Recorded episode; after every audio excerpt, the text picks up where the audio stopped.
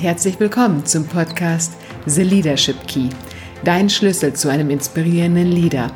Erfahre hier, wie du Menschen emotional erreichen, begeistern und zum Handeln motivieren kannst. Ich bin Stefanie Schlüter und freue mich, dass du dabei bist.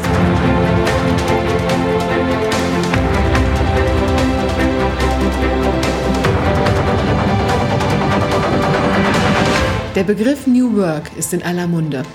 Immer wieder hört man den Appell, dass Arbeit und Führung sich neu erfinden muss. Aber warum ist das so? Warum ist es so unausweichlich, dass Unternehmen sich mit neuen Arbeitsformen beschäftigen und die Oldschool-Führung hinter sich lassen? Und was genau steckt eigentlich hinter New Work? Darum geht es in der heutigen Podcast-Folge. Bevor ich mit der neuen Folge starte, möchte ich gerne zuerst einmal Danke sagen.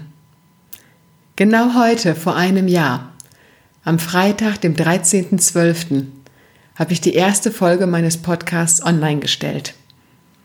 Und das war so ein aufregender Tag für mich, weil ich auch echt unsicher war, wie der Podcast so ankommt und ob ihn sich überhaupt jemand anhört. Für mich war das immer, und das ist es auch heute noch, ein großes Herzensprojekt in das ich unheimlich viel Energie und Liebe reinstecke. Ein Projekt, mit dem ich dich einfach nur unterstützen möchte und dir Inspiration geben möchte, um deine Mitarbeiter besser zu verstehen und für dich eine Führungskultur in deinem Unternehmen zu entwickeln, die dazu führt, dass Menschen sich inspiriert und erfüllt fühlen, dass sie ihr volles Potenzial einbringen können, um Großes zu erschaffen. Das ist meine Vision. Dafür bin ich mit meinem Podcast gestartet und freue mich riesig, dass er inzwischen 1628 Abonnenten hat. Aus Deutschland, Österreich, der Schweiz und den Niederlanden. Und dafür möchte ich einfach nur mal Danke sagen. Danke fürs Zuhören, danke fürs Abonnieren, für die vielen Fünf-Sterne-Bewertungen. Danke für die lieben Kommentare und Mails, die ihr mir schickt. Das bedeutet mir so viel. Und es ist so schön zu lesen, was dieser Podcast bei euch bewirkt und wie er euch unterstützt. Danke dafür. Und ich freue mich darauf, euch weiterhin mit vielen neuen Podcast-Folgen begleiten zu dürfen.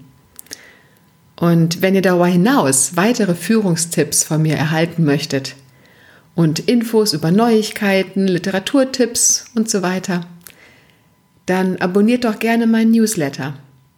Den Link zum Newsletter findet ihr in den Shownotes und ansonsten findet ihr ihn auch auf meiner Homepage unter Freebies. Als Willkommensgeschenk für den Newsletter gibt es nämlich noch ein Freebie, die vier Energietools produktiver Menschen. Also trag dich direkt ein und freue dich alle zwei bis drei Wochen auf einen neuen kurzen Newsletter. So, und jetzt starten wir mit der Jubiläumsfolge. Eine Folge, in der ich das Thema New Work näher beleuchte. Was genau ist New Work eigentlich? New Work ist der Oberbegriff für die Transformation unserer Arbeitswelt.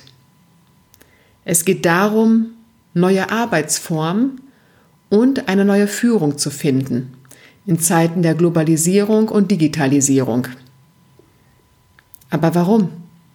Warum muss sich die Arbeitswelt gerade jetzt verändern? Warum wird es jetzt Zeit für Unternehmen, sich neuen Arbeitsformen zu stellen? Und warum muss sich auch Führung ändern? Darauf gibt es eine ganz klare Antwort.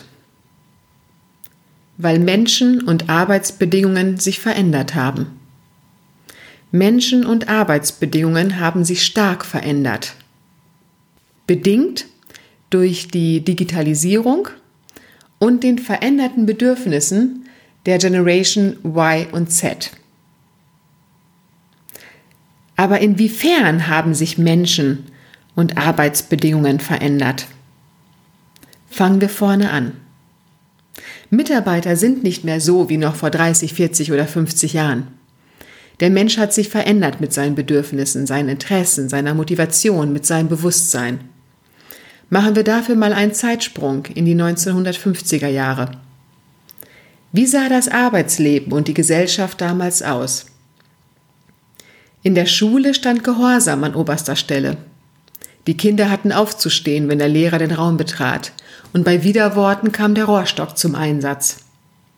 Der Vater war das Oberhaupt der Familie und die Bestimmung der Frau lag lediglich darin, Mutter und Hausfrau zu sein. Oder wie es in einer Werbung für Dr. Oetker hieß, eine Frau hat zwei Lebensfragen. Was soll ich anziehen und was soll ich kochen? Die männliche Dominanz hat sich auch in den Firmen wiedergefunden. Die Arbeitswelt war geprägt von starken Hierarchien und autoritärem Führungsverhalten. Die Führungskraft wusste alles am besten, hat es entschieden und die Mitarbeiter haben lediglich ausgeführt.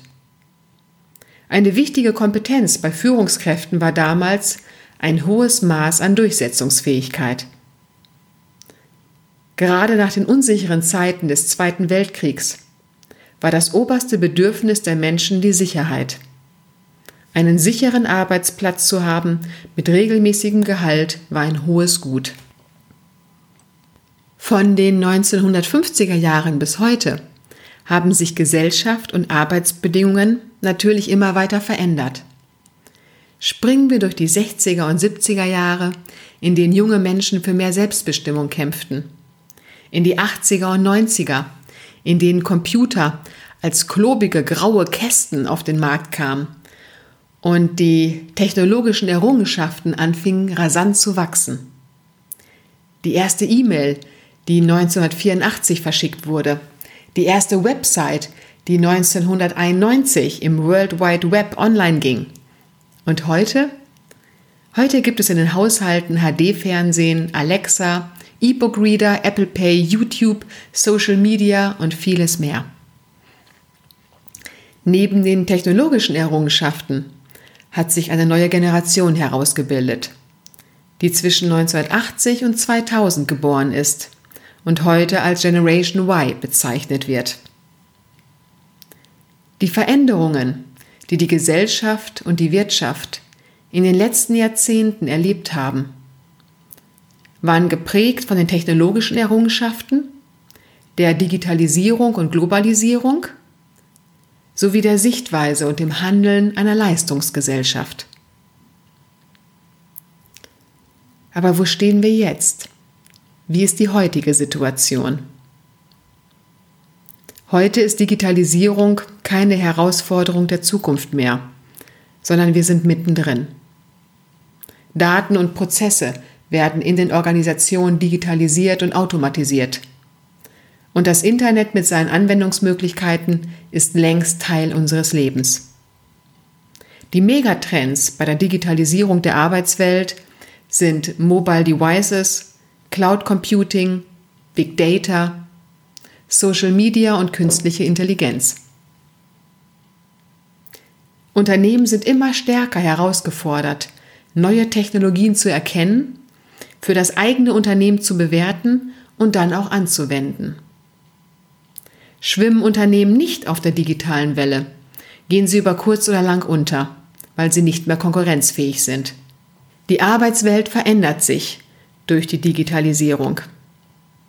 Arbeit muss nicht mehr an einem bestimmten Ort oder zu einer bestimmten Zeit stattfinden. Man kann immer und von überall mit seinen Kollegen zusammenarbeiten. Durch die Digitalisierung entstehen Netzwerke von Wissensarbeitern, die schnell und dynamisch reagieren können und mit einem guten Expertenwissen die unterschiedlichsten Probleme lösen können. Wissen muss immer schneller erworben, verknüpft und weitergereicht werden. New Work in diesem Zusammenhang heißt, Hierarchien, Kontrolle und zentrale Steuerung abzubauen und stattdessen offenes Wissensmanagement zuzulassen. Projektteams arbeiten nicht mehr präsent vor Ort, sondern digital aus der ganzen Welt. Es sind nicht mehr die Führungskräfte, die das meiste Wissen haben, sondern die Mitarbeiter mit ihrem Expertenwissen. Damit diese ihr Wissen bestmöglichst für das Unternehmen einsetzen können, braucht es flache Hierarchien, Entscheidungsfreiheiten, eine gute Vertrauens- und Fehlerkultur und gelebte Work-Life-Balance. Wenn ich in einem Unternehmen die Digitalisierung vorantreibe, muss ich auch Arbeitsformen schaffen, die dieser entgegenkommen. Das gehört zu New Work. Leider werden oft mit New Work nur die neuen Arbeitsformen beschrieben, die sich durch die Digitalisierung ergeben. Aber das greift zu kurz. Es reicht nicht aus, einfach nur Homeoffice zu ermöglichen oder agile Methoden einzuführen. New Work ist mehr. New Work ist Haltung, Arbeitsform und Führung, die sich stark von unseren bisherigen Arbeitsformen und Führungsansätzen in der Leistungsgesellschaft unterscheidet. Und der entscheidende Orientierungsfaktor bei New Work ist neben der Digitalisierung der Mensch. Wie ich zu Beginn schon sagte, haben sich die Bedürfnisse der Menschen verändert. Schaut man in die Unternehmen, ist der Arbeitsalltag geprägt von starker Arbeitsverdichtung und Stress, von Komplexität und oftmals Überforderung. In den Unternehmen wird von schneller, höher, weiter und immer mehr gesprochen. Von Menschen als Ressourcen, von Veränderungen, die geplant, ausgearbeitet und dann laut Plan implementiert werden müssen.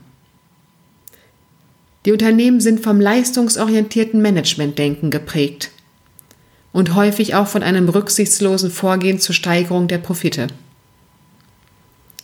Diese Leistungsgesellschaft hat uns einen großen Wohlstand gebracht und wir konsumieren heute mehr als jemals zuvor. Die Werbung macht uns vor, dass wir noch glücklicher werden, wenn wir uns das neueste Auto kaufen, die teure Gesichtscreme und das 50. Paar Schuhe. Aber erfüllt uns das? Die oft zitierte Midlife Crisis ist ein Symptom unserer Leistungsgesellschaft. Menschen, die 20 Jahre und länger im Hamsterrad einer Firma laufen, auf dem Weg zur Spitze, erkennen irgendwann, dass sie die Spitze nicht erreichen können oder aber, dass die Spitze gar nicht so toll ist wie gedacht. Diese Menschen fallen in die Midlife Crisis. Wenn das Leben nur noch darin besteht, Dinge abzuarbeiten, Fristen einzuhalten und Change-Programme zu durchlaufen. Das ist der Moment, in dem sich immer mehr Menschen die Frage nach dem Sinn des Ganzen stellen. Die Umfrage von Gallup von 2019 ergab, dass lediglich 15 Prozent der Beschäftigten in Deutschland eine emotionale Bindung zu ihrem Arbeitgeber haben. Nur 15 Prozent. Gut zwei Drittel fühlen sich nur wenig gebunden und machen Dienst nach Vorschrift. Die restlichen 16 Prozent und damit fast sechs Millionen Beschäftigte haben gar keine emotionale Bindung zu ihrem Unternehmen und haben bereits innerlich gekündigt. Gleichzeitig nimmt die Zahl der psychischen Erkrankungen weiterhin zu. Ganz vorneweg Burnout und Depression. Und dies gilt nicht nur für Mitarbeiter, sondern auch für Führungskräfte. Viele Führungskräfte sind erschöpft, müde vom Druck und dem Rennen im Hamsterrad – von den unendlichen Meetings, Mails und Präsentationen. Erschöpft von dem Anspruch, die perfekte Führungskraft zu sein, die ihre Mitarbeiter immer motiviert und zu Höchstleistungen anspornt. Wir leben in einer Leistungsgesellschaft, die nicht nur alles von den Menschen abverlangt, sondern auch von unserem Planeten. Die Atmosphäre, das Wasser und der Boden werden verschmutzt, Ökosysteme zerstört, Tierarten ausgerottet und Rohstoffe ausgebeutet. Eine Leistungsgesellschaft funktioniert, solange die Hamster weiter im Hamsterrad laufen. Aber die Generationen jenseits der 40 sind erschöpft vom Hamsterrad. Und die jüngeren Generationen Y und Z, die zwischen 1980 und 2012 geboren sind, die machen da erst gar nicht mit. Sie sind bereits anders groß geworden.